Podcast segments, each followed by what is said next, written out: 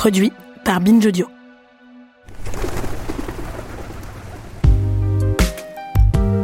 Figure mythique de la télévision, Denis Brougnard nous fait vibrer depuis près de 20 ans en présentant Colanta. Sur Twitter, son lien devient direct avec les téléspectateurs. Se crée alors une relation particulière pour cet homme qui vit une vie à mille à l'heure. Ah, et si vous vous demandez, oui, il est exactement pareil à la télé qu'en vrai.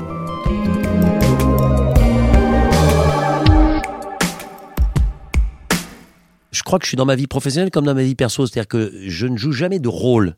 Je dis toujours que ça va être fatigant les gens qui euh, mettent leur masque quand ils sortent. Non, attends, attends, je suis une personnalité, il faut que je mette un masque, je suis plus le même. Et...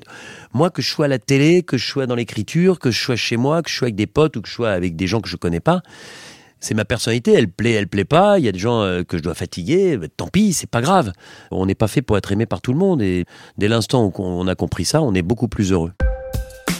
Sur Twitter, euh, justement, quand on regarde votre compte, on voit que vous réagissez beaucoup aux émissions en direct pendant qu'elles sont diffusées. Ça veut dire que c'est vous qui les regardez et vous, vous tweetez en même temps 100% de ce qui est écrit sous mon nom sur Twitter vient de moi.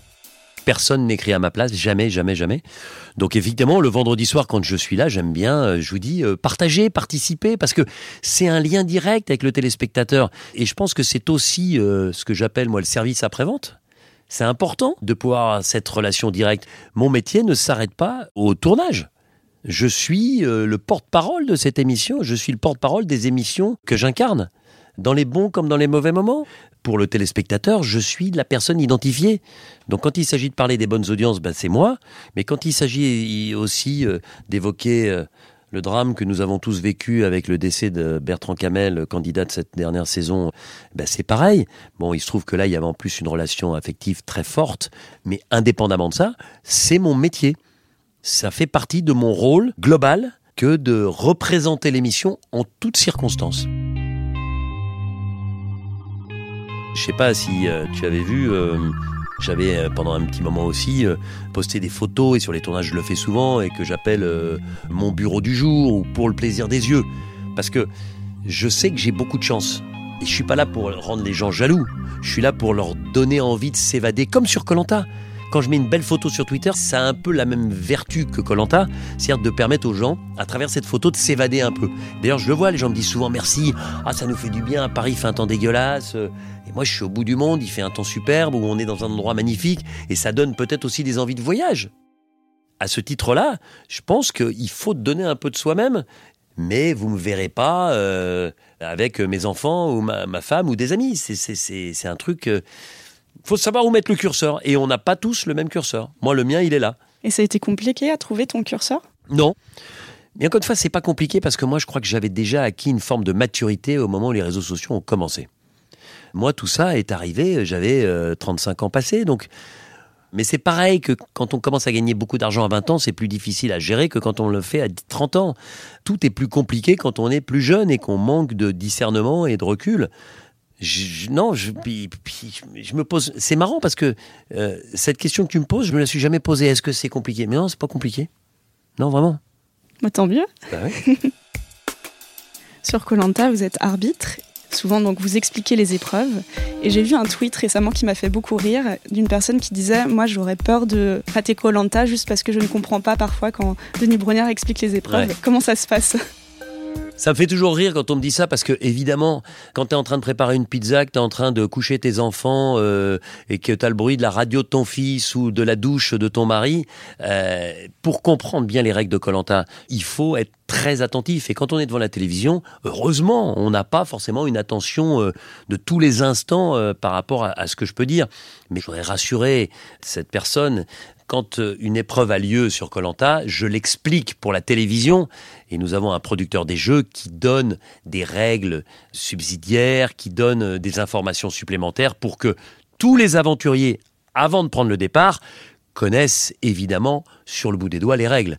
Alors ensuite, vous savez, euh, quand vous êtes à l'école, il y, a des gens qui comprennent pas, hein, donc ça arrive. Il y a des gens qui qui comprennent pas.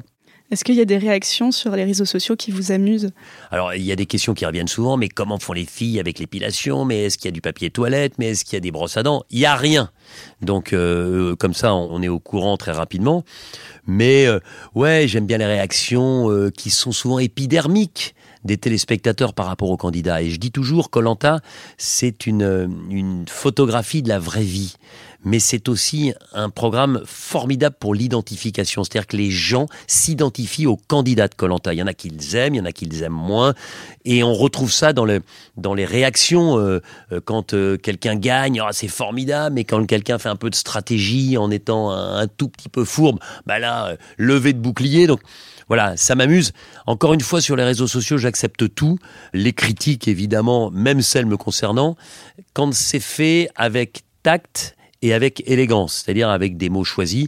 Dès l'instant qu'il y a une insulte ou euh, des mots euh, qui sont euh, d'un langage trop familier, ben moi je préfère bloquer et évidemment je ne réponds pas. Est-ce que ça vous arrive en tant que présentateur de juger, j'ai envie de dire, les, candidats quand ils ont des, des comportements que vous trouvez déplacés? Il est impossible quand on est un humain de ne pas juger. Maintenant, l'expérience qui est la mienne et mon devoir sont de juger en mon fort intérieur. Rendre mes sentiments, mes réactions les plus hermétiques possibles face à ces aventuriers, parce qu'encore une fois, je me considère beaucoup plus comme un arbitre, et le but du jeu, c'est de les laisser euh, et de ne donner aucun indice à qui que ce soit sur ce que je peux ressentir. Mais évidemment, euh, je ne suis insensible à rien et il y a des gens qui me ressemblent plus, il y a des gens dont je préfère le comportement à d'autres. Mais encore une fois, je crois que je garde vraiment une distance absolue pour que personne ne puisse s'en rendre compte. J'aurais pas eu envie d'être un naufragé, parce que personne ne peut avoir envie d'être un véritable naufragé, mais j'aimerais euh, savoir comment je pourrais réagir. Maintenant, être un naufragé de Colanta, oui, c'est la seule émission pour laquelle j'aurais pu m'inscrire au casting, toute chaîne confondue. Est-ce que parfois tu as l'impression que Colanta te colle un peu trop à la peau? Et tu aimerais qu'on parle d'autres projets que tu fais? Non, parce que c'est la rançon de la gloire. Colanta est un programme euh, incroyablement populaire depuis pratiquement 20 ans. J'ai la chance de le présenter depuis 19 ans. C'est normal. Alors de temps en temps, ce qui m'agace, c'est quand on me dit euh, Dis-moi, Denis, pourquoi tu présentes une émission de foot? T'es pas journaliste de sport Bon, les gens sont pas censés savoir, surtout ceux qui ont 20 ans, puisque c'était il y a plus de 30 ans, que ma formation de base, c'est journaliste, et je le suis et je le reste et je le resterai jusqu'à la fin de mes jours, et que mes premières fonctions, que ce soit la radio ou la télévision, c'était journaliste de sport. C'est pas bien grave. Moi, je sais dans ma tête que je suis foncièrement journaliste et que les compétences qu'on m'a reconnues comme journaliste de sport, ce sont les mêmes que j'utilise sur les programmes de divertissement. Comment se passaient les contacts avec les téléspectateurs avant l'arrivée des réseaux sociaux? Bah, tu sais, euh, les contacts, ils étaient euh, très très simples. Soit c'était des lettres qui arrivaient ici, avec 90% euh, des demandes, c'était des autographes, une photo dédicacée. Soit c'était via bah, les, journaux, télé, les magazines, les interviews qu'on pouvait donner pour le lancement d'une émission de manière régulière dans l'année. Mais et puis dans la rue la popularité, elle vient de ce lien direct aussi. Je crois que quand on accepte ce métier, quand on aime faire ce métier de personnage public, de présentateur journaliste, ce qui est mon cas, on se doit d'avoir ce relationnel avec les gens. Quand je rencontre des gens, la première chose qu'ils me disent, c'est Oh, qu'est-ce que vous êtes grand? Et là, moi, je réponds invariablement, parce que je n'ai pas d'autre réponse et que je ne sais pas quoi dire autrement. C'est normal, je suis en pleine croissance. Ça fait 20 ans que je dis ça. Et puis ensuite, on me dit euh, Est-ce que vous pouvez faire le A? Et puis pour terminer, on me dit, euh, Denis, ma sentence est irrévocable. Ok, voilà. Donc voilà, généralement euh, le dialogue que je peux avoir avec les gens. En parlant de tout ça sur euh, Twitter, tu es devenu un mème avec le A. Ouais. Est-ce que c'était quelque chose dont tu te rendais compte avant? Mais pas du tout. Mais c'est drôle parce qu'en plus ce A, c'est pas du tout un gimmick c'est devenu un gimmick. C'est-à-dire que c'est ce jeune mec qui a créé euh, ce clip qui m'a fait dire ensuite le A, parce que on a tous des tics de langage, encore plus quand notre métier c'est de s'exprimer euh, en public. Mais le A, je l'avais pas. Je dis beaucoup plus souvent j'ai envie de vous dire ou tout ça. D'ailleurs, quand j'ai ça dans la tête, mais j'ai envie de vous dire, bah, si tu as envie de le dire, dis-le plutôt que de dire j'ai envie de vous dire. Mais le A, je l'avais pas. Donc maintenant, je le rajoute dans mes voix off, je le rajoute même dans les plateaux. Tiens, le A J'essaye de pas quand même en faire euh, quelque chose de trop répétitif parce que je pense que ça agacerait au bout d'un moment, mais, mais ça m'a totalement dépassé. Tu vois, je te disais que je contrôlais beaucoup de choses, je maîtrisais beaucoup de choses à défaut de les contrôler. Mais là, ce fameux A, ça m'a fait marrer au départ. Mais j'aurais jamais pensé que des millions, des dizaines de millions de personnes auraient ça dans la tête. C'est un peu particulier quand je vois certaines voitures avec des gamins qui viennent d'avoir le permis, au lieu d'avoir le A, ils ont ma tête avec euh, A écrit AH avec un point d'exclamation. Voilà, c'est rigolo. Bah, c'est ça aussi, la, je crois, la popularité d'un programme. Voilà, et j'en profite. Est-ce que c'est beaucoup de pression donc d'être une personnalité publique sur les réseaux sociaux? Non, c'est pas beaucoup de pression. Faut savoir. Euh, alors je dis ça, je pense que si j'avais été une personnalité publique à 20 ans, ça aurait été plus compliqué parce que maintenant j'ai de la bouteille, j'ai le cuir un peu tanné. Et puis encore une fois, moi, dès l'instant qu'il y a trop de pression ou dès l'instant que ça me dérange, je coupe. Donc c'est pas plus compliqué. C'est pour ça que j'aime beaucoup les réseaux sociaux parce que je n'en prends que le positif. Dès que c'est négatif, dès que ça ne me convient pas, je bloque. C'est assez simple. Et puis, je, dois te dire quand même que je ne, je ne lis pas tout, je ne regarde pas tout et que il y a plein de choses qui m'échappent. Et c'est ça. en gros, je veux être maître de l'utilisation des réseaux sociaux. C'est pas les réseaux sociaux qui viennent à moi, c'est moi qui vais aux réseaux sociaux.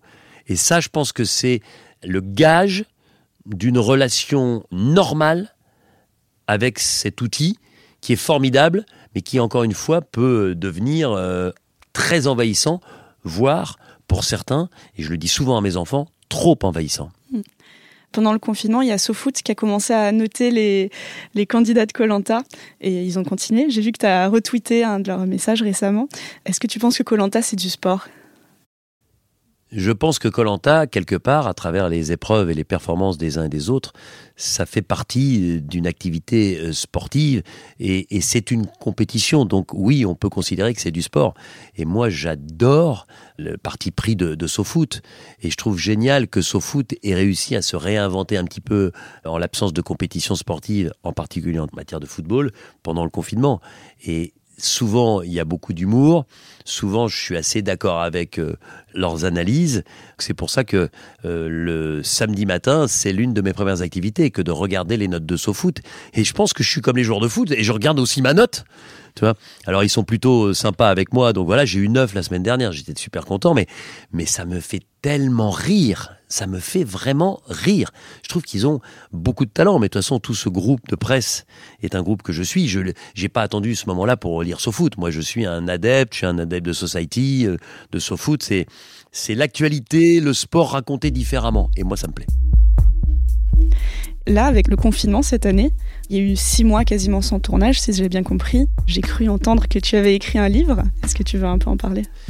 Tu sais, je suis un hyperactif. Euh, j'ai beaucoup d'activités dans l'année. Et là, euh, on m'a dit ça va durer au moins un mois. En fait, ça a duré plus de deux mois.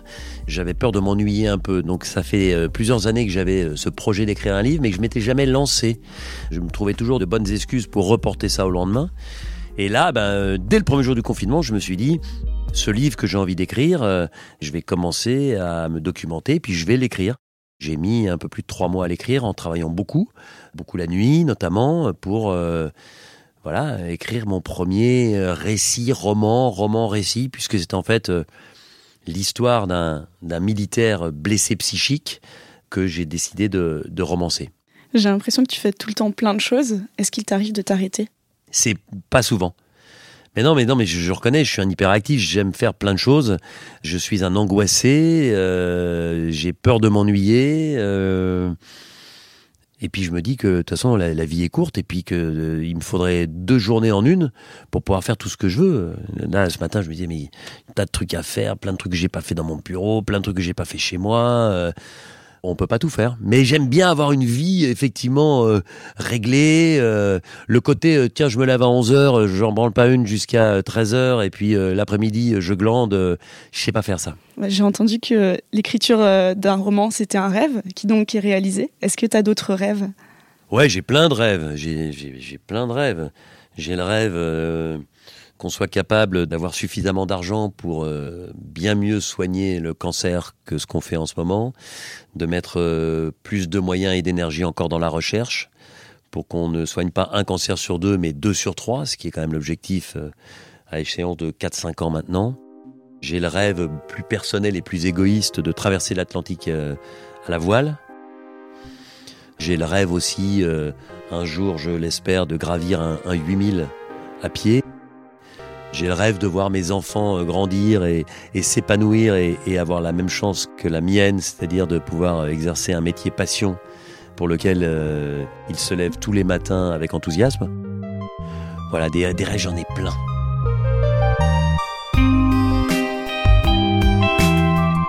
Derrière le tweet est un podcast produit par Binge Audio en partenariat avec Twitter. Dans le prochain épisode, un féru de cartographie raconte comment sa passion l'a amené à trouver un métier, mais aussi une belle audience sur Twitter. Et en attendant, si cette série vous plaît, laissez des commentaires et 5 étoiles sur Apple Podcast. Bisous